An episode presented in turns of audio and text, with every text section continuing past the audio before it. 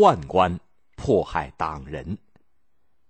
东汉的后期，除了杀来杀去的外戚、宦官两个集团之外，还附带着一个读书人出身的官僚集团，他们也在活动、冲突和变化着。就说汉桓帝的时期吧，汉桓帝尝试过秀才造反的滋味，听说过太学生们又在议论纷纷，就让李英做了司隶校尉，陈蕃做了太尉，王畅做了尚书。这三个人都是太学生们推荐的。太学生说。李英是天下模范，陈凡不怕豪强，王畅也是个优秀人物，都称得上是君子。这么一议论起来，大伙儿就把当时的人物评论开了，说谁谁谁是君子，谁谁谁是小人。宦官们一听就明白了，是冲着他们来的，他们就倒打一耙，说谁把他们分在小人一伙里，就把他称作党人。因为孔子说过嘛，君子群而不党。既然是党人，就不是君子了。不是君子是什么人呢？当然是小人。就这么着，宦官和党人成了死对头。李英一当上了司隶校尉，就有人告发野王县令张硕贪污勒索、无恶不作。野王县呢，就是现在的河南沁阳。张硕是宦官张让的弟弟，他知道李英的厉害，就逃到了京师，躲在哥哥张让的家里。李英听到风声，亲自带人到张让家去搜。把张硕像提了小鸡儿似的，就给拎了出来，压在监牢里。张让急忙派人去说情，没想到他弟弟的脑袋早就给砍了下来。张让气得什么似的，灰着脸，马上到汉桓帝面前去哭诉。可是张硕已经供认了自己的罪过，汉桓帝也不好为难李英，心里只责怪李英不应该跟宦官作对。一波未平，一波又起。有一个方士叫做张成，素来结交宦官。吹牛说他能够看风向测吉凶。这一天，宦官中常侍侯览透出消息来说，几天之内要做大赦。张成马上装腔作势的当着大伙的面看了看风向，说：“皇上快要下诏书大赦天下了。”别人不信，他就跟人家打赌，叫他的儿子去杀了人。李英把凶手抓了起来。第二天，大赦的诏书果然下来了。张成得意洋洋的对大伙说：“你们看。”我是不是未卜先知？诏书下来了吧？不怕私教校尉不把我的儿子给放出来。这个话传到了李英的耳朵里，李英更火了。他说：“预先知道大赦就故意去杀人，大赦也不该射到他的身上。”李英就把张成的儿子给杀了。张成怎么肯罢休呢？就去请侯览、张让给他报仇。侯览他们就替张成出了个主意。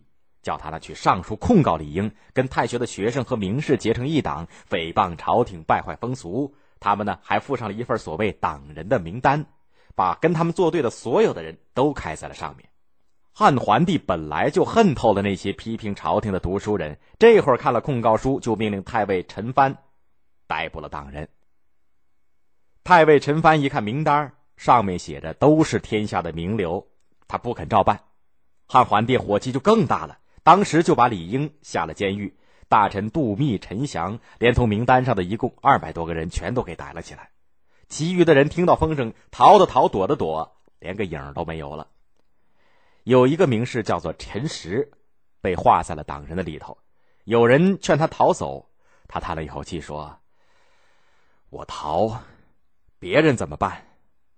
我去可以壮壮大伙的胆量。”他自己来到了京师投案。进了监狱。太尉陈凡上了一个奏章，替党人们辩护。汉桓帝就把陈凡革了职。李英在监狱里想了一个办法，要治治这些宦官。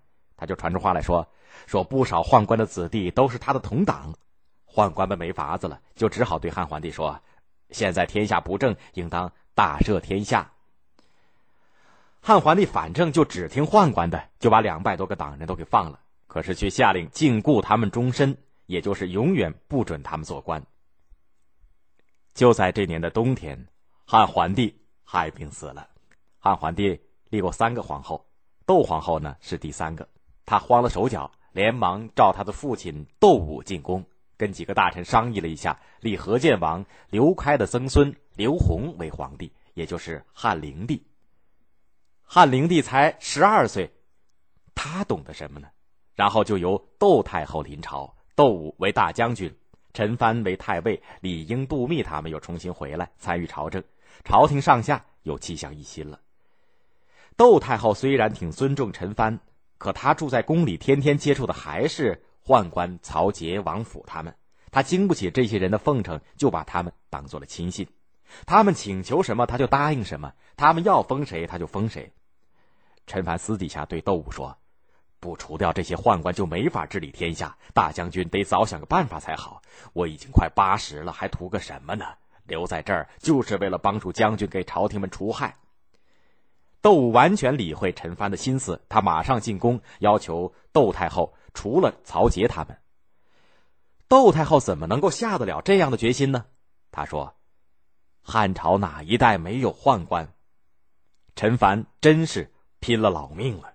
他上书列举宦官侯览、曹节、王府他们的罪恶，请太后立刻把他们杀了，免得造成祸患。接着又有别的大臣上书要求罢免宦官。这么打草惊蛇，哪有不被蛇咬的呢？宦官们反倒先下手了。他们拿着皇帝的结账，说陈蕃、窦武谋反，把两个人都杀了。接着把。窦太后逼的交出了玉玺，并把他关进了南宫。陈蕃和窦武两家的人和他们的亲戚门人都遭了殃，连带被害的还有好几家。李应、杜密他们也被削职为民。就此，东汉的这个禁锢事件越演越烈。